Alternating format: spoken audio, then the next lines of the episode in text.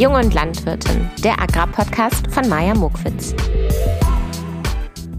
Ja, hallo, liebe Welt. Ich habe gerade richtig das Bedürfnis, hier ganz, ganz schnell zu sprechen, weil ich mit dieser Folge so spät dran bin und deshalb möchte ich mich hier irgendwie beeilen.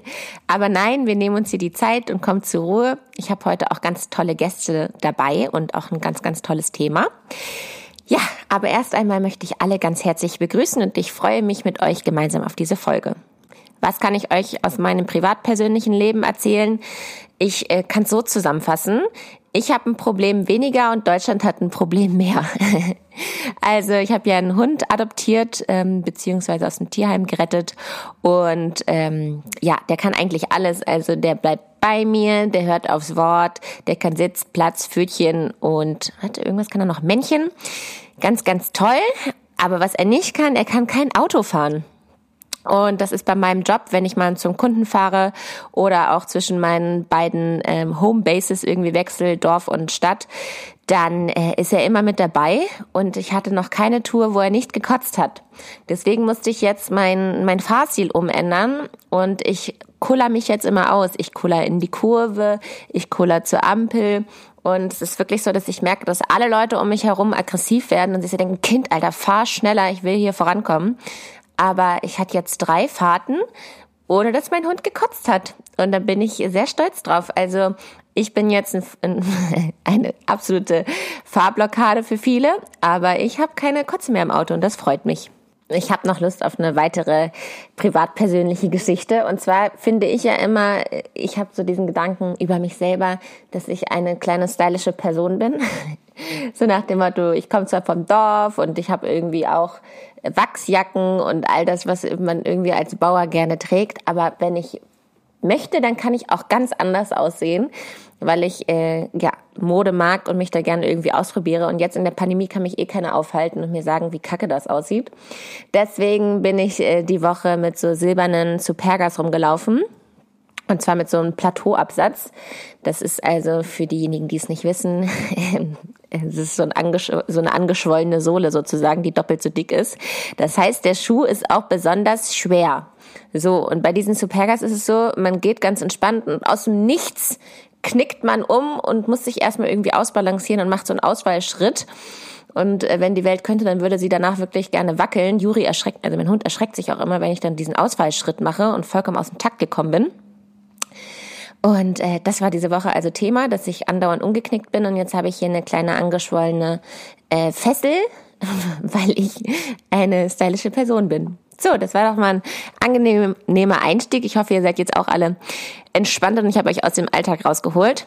Dann kann ich ja jetzt wieder ein bisschen seriöser werden. Und zwar wollte ich mich nochmal bedanken bei denjenigen, die diese Woche beim Webinar mitgemacht haben.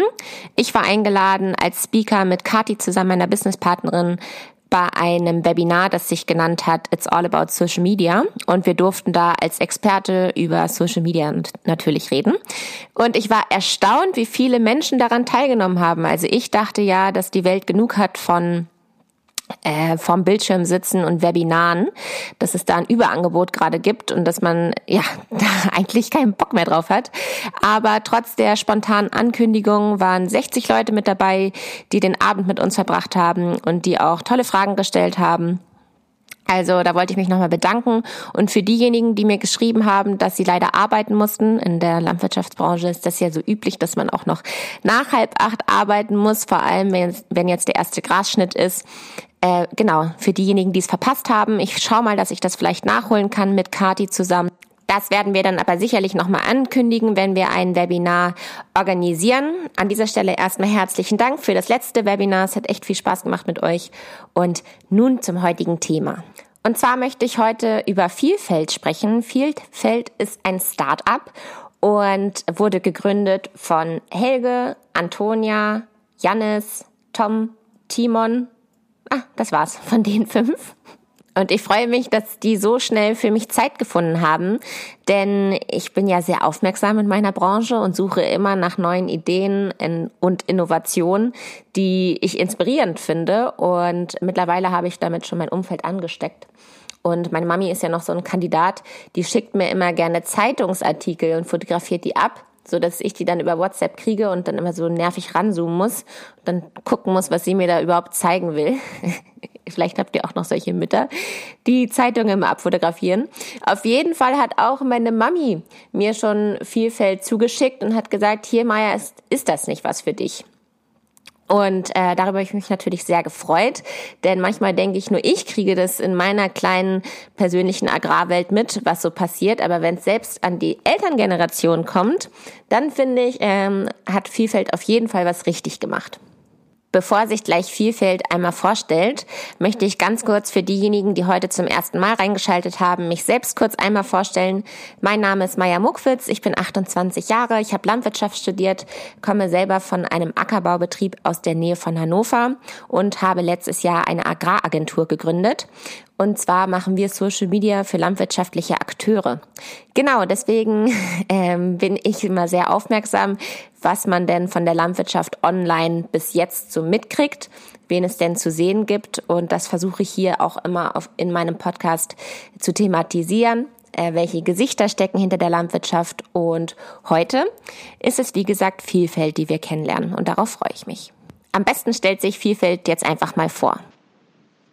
Ja, Maja, erstmal vielen, vielen Dank, dass wir bei dir im Podcast zu Gast sein dürfen. Und ich würde sagen, ich mache einfach mal den Anfang. Also ich bin Helge, ich bin sozusagen der Landwirt bei Vielfeld. Selber bin ich groß geworden auf einem konventionellen Ackerbaubetrieb bei Hannover, sogar direkt bei dir in der Nachbarschaft. Und bei uns bin ich für alles zuständig, was die interne Kommunikation zu den Landwirten angeht oder alles, was den Acker betrifft, mehr oder weniger. Ja, dann haben wir noch Tom. Tom ist ein Genie, was Programmieren angeht. Ähm, er macht auf unserer Seite alles möglich hätte manchmal gerne mehr Konzepte, aber die können wir ihm noch nicht immer bereitstellen. Und da gibt es auch Timon. Timon ist unser Wirtschaftsinformatiker, behält alles im Überblick, ja, und ist sozusagen der Mann für die Zahlen. Aber jetzt macht erstmal Antonia weiter. Genau, gleich reichen wir das Mikrofon weiter an Antonia. Vorher wollte ich noch sagen, falls ihr zu den Personen die Gesichter auch sehen wollt, dann könnt ihr gerne mal auf, der, auf die Webseite gehen. Und zwar heißt die www.viel-feld.de. Ich finde, da wurde das Team auch so toll beschrieben. Bei Antonia steht zum Beispiel, das verrate ich jetzt schon mal vorweg, aber sie stellt sich gleich nochmal selber vor. Antonia ist als waschechte Berlinerin unser Stadtkind. Besonders wenn es um wissenschaftliche Themen geht, schaut unsere angehende Biologin genau hin. Sie legt Wert auf die kleinen, aber feinen Details und möchte sich mit Vielfalt selbst der Sache annehmen, Veränderungen zu schaffen. Nun hören wir aber mal, wie sie sich selber vorstellt. Ja, hallo. Auch ich möchte mich einmal sehr dafür bedanken, dass du uns eingeladen hast, liebe Maya. Das war ja alles relativ spontan, aber es hat gut geklappt. Und genau, kurz zu mir. Ich bin Antonia. Ich äh, komme ursprünglich aus Berlin und bin bei uns die Biologin im Team und habe dementsprechend auch immer ein Auge darauf, dass wir möglichst wissenschaftlich fundiert vorgehen, was unsere Maßnahmen angeht, um so den bestmöglichen ökologischen Effekt zu erwirken. Und ich kam aus ganz vielen Gesprächen mit Helge dazu, dass ich im letzten Jahr ähm, für mich das Online-Semester genutzt habe und viele Module auch der Agrarwissenschaften nebenbei belegt habe. Und ja, einfach hauptsächlich aus Neugierde, aber auch um der Frage auf den Grund zu gehen, wie so Biologie und die Landwirtschaft nie so richtig auf einen Nenner kommen, obwohl sie ja sehr viel miteinander zu tun haben, theoretisch. Und genau, dadurch habe ich auf jeden Fall viel auch über die Agrarwirtschaft verstanden insbesondere die Landwirtschaft eingebettet in politische, aber auch ökonomische Zusammenhänge. Und ja, daraus ergibt sich jetzt im Grunde auch, dass ich ähm, Team für die Wissensvermittlung zuständig bin. Das heißt, für die Erstellung von Inhalten. Da kommt auf jeden Fall über unseren Blog und Social Media noch viel auf uns zu die nächsten Monate. Also man kann gespannt bleiben. Und Genau, auch für die generelle Kommunikation nach außen bin ich jetzt die Hauptverantwortliche. Das heißt nochmal alles, was mit Kooperation zu tun hat. Da bin ich an sich die erste Ansprechpartnerin. Und genau, ich arbeite auch insgesamt äh, sehr eng mit Janis zusammen. Janis ist bei uns für alles, was mit Kommunikation und Design zu, zu tun hat, zuständig. Und genau, also zum Beispiel ohne ihn sähe jetzt unsere Website und die Zertifikate lange nicht so fresh aus. Und genau, von der Idee bis zur Umsetzung liegt da sehr, sehr viel bei ihm. Und genau, aber an sich ist eigentlich sein Lieblingsplatz eher hinter der Kamera. Meine nächste Frage an die beiden war, was denn Vielfalt überhaupt ist, um euch Hörer auch mal abzuholen, denn das haben wir noch gar nicht geklärt. Ja, also Vielfalt. Ähm, wir sind ein Startup und unser Purpose ist, dass wir die Biodiversität gerade in der Landwirtschaft wieder stärken und quasi aufpäppeln wollen. Und das geht am einfachsten über die Schaffung von Lebensräumen. Und deswegen haben wir dafür jetzt eine Plattform aufgebaut, also unsere Website, ähm, die die Übernahme von Patenschaften für verschiedenste regionale Naturschutzprojekte vereinfachen soll und damit auch einfach äh, nebenbei hoffentlich einen Zugang zur Landwirtschaft insgesamt schaffen soll. Und genau, unser Ziel ist es auch einfach LandwirtInnen und überspitzt gesagt die Städter oder halt die Gesellschaft insgesamt, wenn man so möchte, ähm, mehr miteinander zu vernetzen und über solche quasi Gemeinschaftsprojekte wieder einfach an einem Strang zu ziehen und ins Gespräch zu kommen. Und genau, ich würde sagen, damit sind unsere zwei Hauptziele ganz gut zusammengefasst. Einerseits sollen Naturschutz in die Landwirtschaft bringen, andererseits äh, Stadt und Land wieder mehr vernetzen. Und ja, das ist, wenn man es ganz vereinfacht sagen möchte, dann so.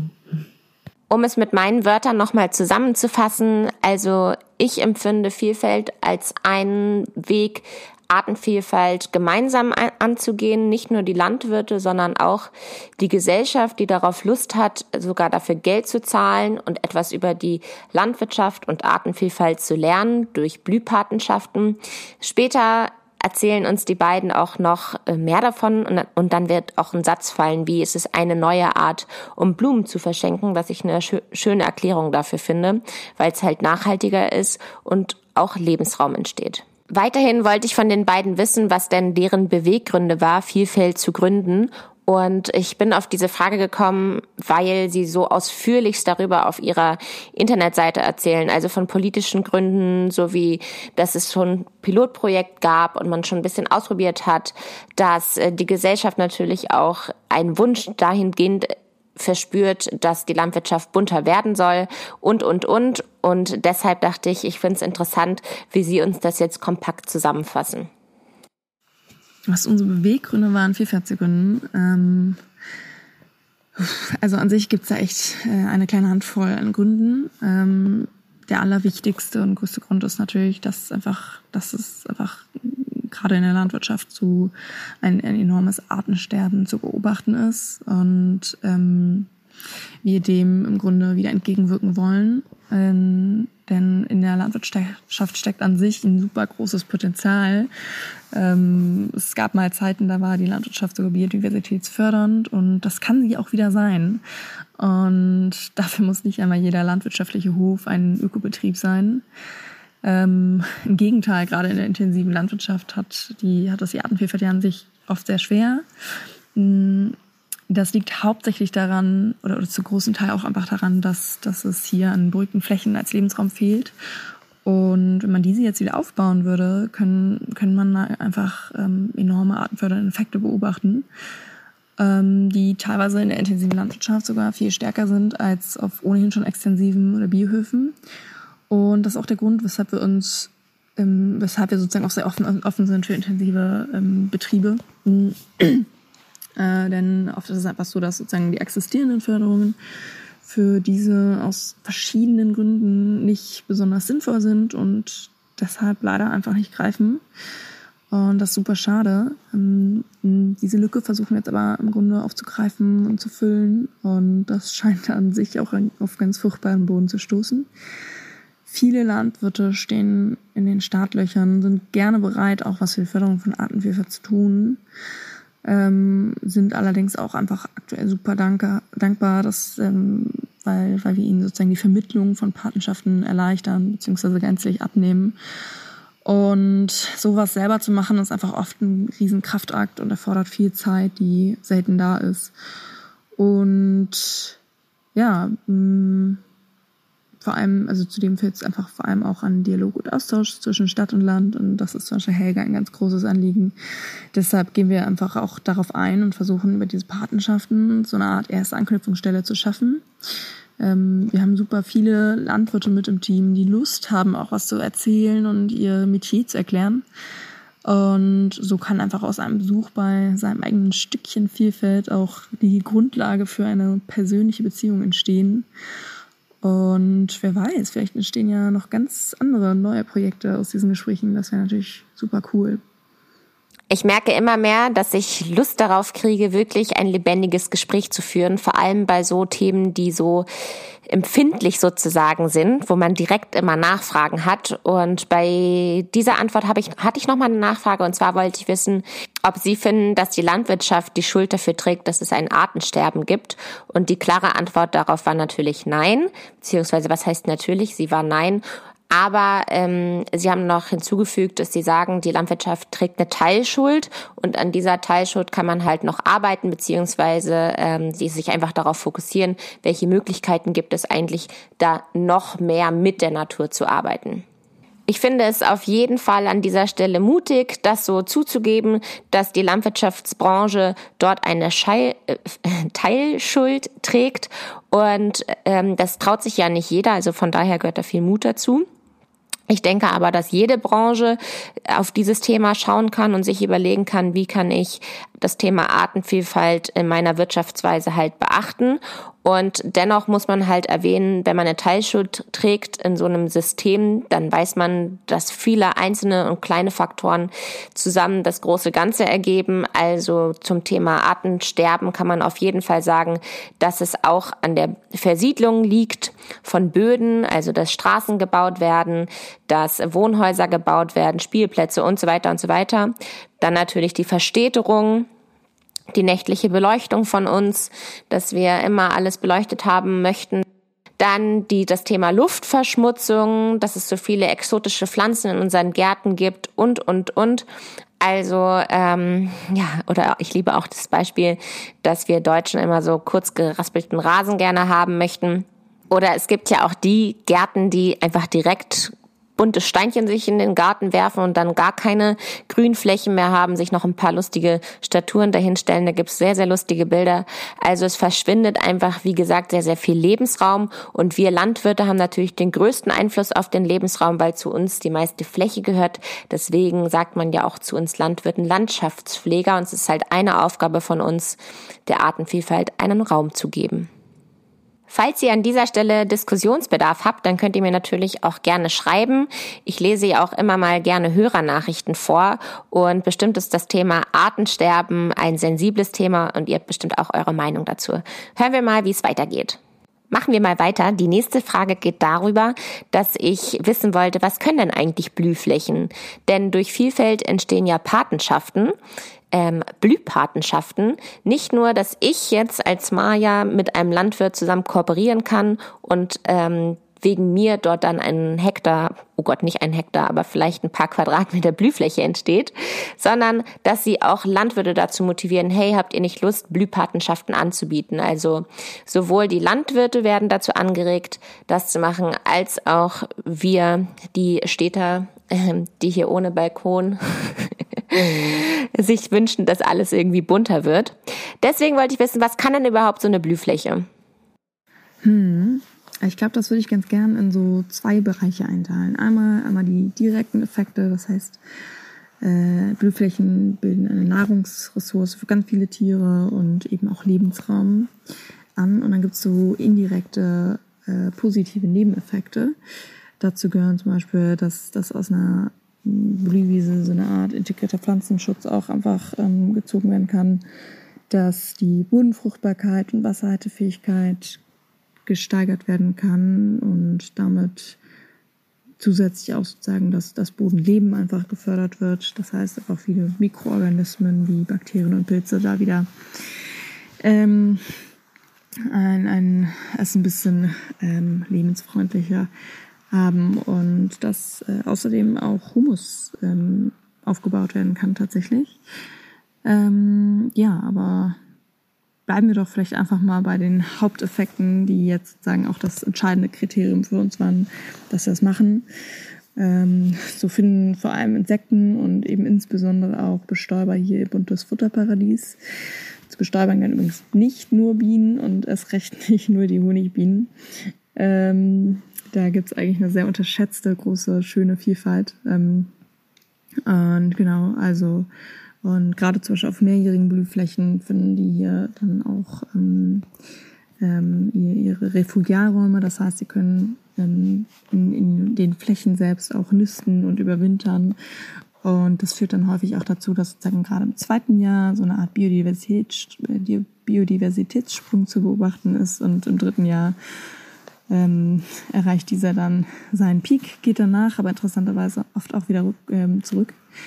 Und deshalb ergibt es zum Beispiel für uns auch Sinn, die Flächen dann teilweise wieder umzubrechen oder und einfach zu verlagern, irgendwie rotierend neu anzulegen. Und ja, von den Insekten angezogen kommt das sozusagen, ähm, werden dann auch viele Vögel, ähm, die dann, wo dann gerade bodenbrütende Vogelarten hier in diesen Flächen nochmal besonders auch ähm, Deckung und Ruhe finden, um ihre Jungen auszubrüten und aufzuziehen.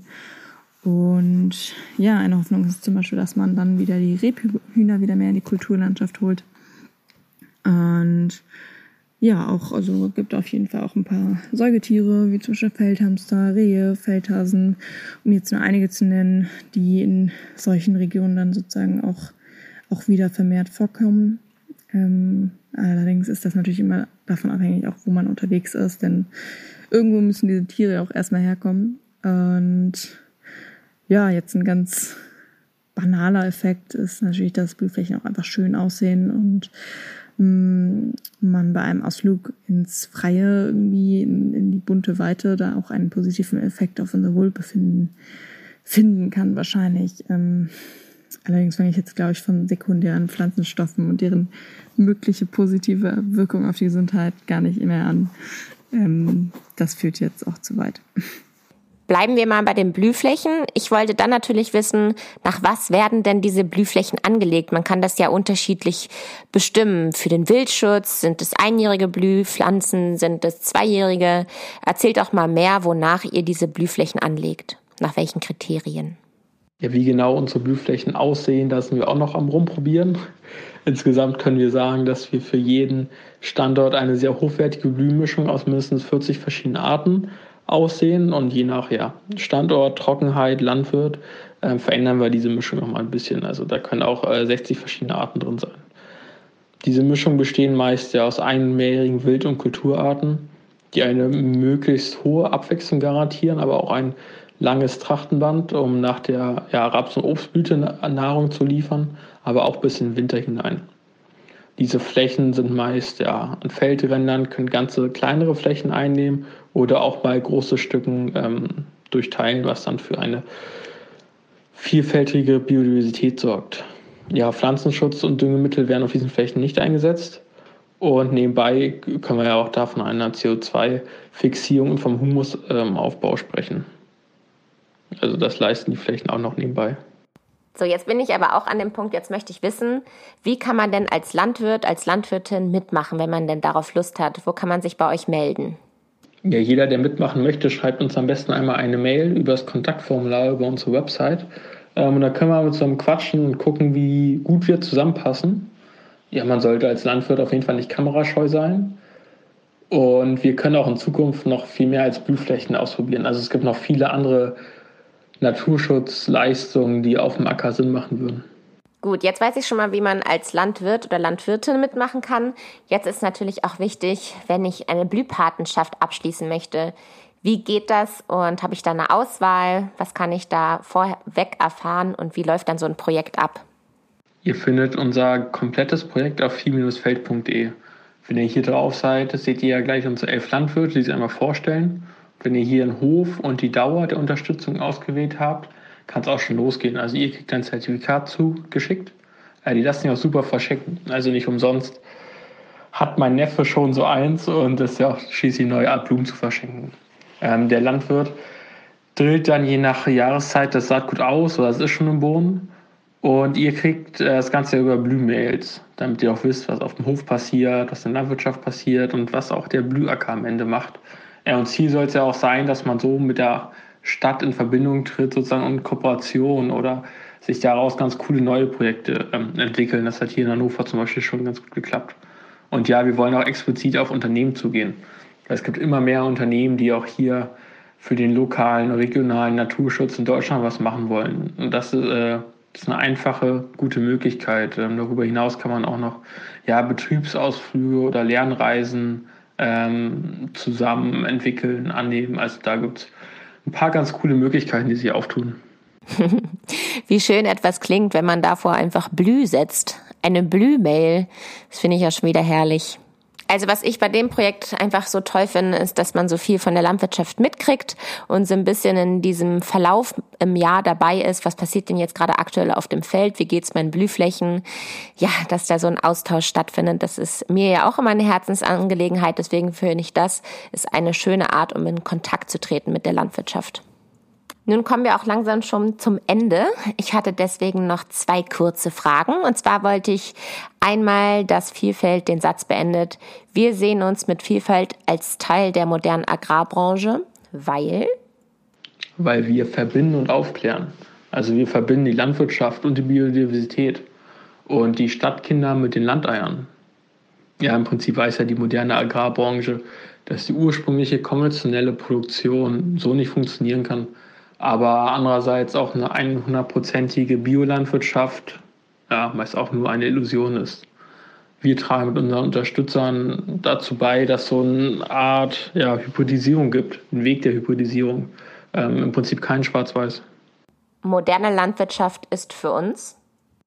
Die moderne Landwirtschaft ist für uns eine Landwirtschaft, in der Artenvielfalt und Biodiversität wieder verstärkt gefördert wird und keinen Gegensatz mehr zur Landwirtschaft, zur konventionellen Landwirtschaft bildet. Ähm, wir sehen eine Landwirtschaft, in der naturfördernde Maßnahmen standardmäßig mit integriert sind und neben einem Mix aus intensiver, extensiver und auch ökologischer oder dynamischer Landwirtschaft existieren. Die moderne Landwirtschaft basiert insgesamt auf einem Miteinander mit städtischen Bewohnern und man kennt sich wieder und ja, hat irgendwie so ein gemeinsames Ziel. Es ist, es ist irgendwie wieder vielleicht eine soziale Angelegenheit. Yes, und damit sind wir schon am Ende. Ich nehme aus diesem Gespräch mit, dass Artenvielfalt eine gesamtgesellschaftliche Aufgabe ist und dass es natürlich Hand in Hand mit uns Landwirten funktionieren kann. Ich finde toll, dass Vielfalt an dieser Stelle als Akteur zwischen all den Beteiligten ähm, funktioniert, Aufklärungsarbeit leistet und dort alles organisiert. Also Hut ab. Ich finde, ähm, ihr macht das alles ganz toll. Ich freue mich, dass ihr online präsent seid, dass man das alles beobachten kann und ich freue mich auf euren Weg. Vielleicht hören wir uns nochmal. Vielen Dank, dass ihr dabei wart. Ja, an dieser Stelle noch vielen Dank, Maja, für die vielen Fragen. Ich hoffe, wir konnten ähm, Einblicke geben, was uns als Team so alles antreibt. Und auch nochmal vielen Dank zum Beispiel an deinen Vorgast, an den äh, Philipp Keinbrink. Der hat im letzten Jahr auch sehr zu den ganzen Themen inspiriert. Und ja, guckt einfach mal auf viel-feld.de und schaut euch mal genauer an, was wir so alles machen. Ich wiederhole es auch nochmal. Die Webseite heißt www.viel-feld.de. Viel von Vielfalt und Feld von Ackerfeld finde ich auch übrigens einen sehr kreativen Namen. Ich wünsche euch hohe Klickzahlen und viel Erfolg bei euren nächsten Etappen. Ja, ich wünsche mir ja immer was zum Ende meiner Folge. In dieser Folge wünsche ich mir einfach nur, dass wir langsam, aber sicher immer ein Stückchen mehr Freiheit zurückbekommen und wir das alle gemeinsam genießen. Jetzt, wo das Wetter auch wieder schöner wird. Ich freue mich auf den Sommer mit euch und wünsche euch eine schöne Woche. Vielen Dank fürs Zuhören. Bis zur nächsten Woche. Diese Folge widme ich wie immer meiner Sina und allen Landwirten, die was für die Artenvielfalt tun. Tschüss.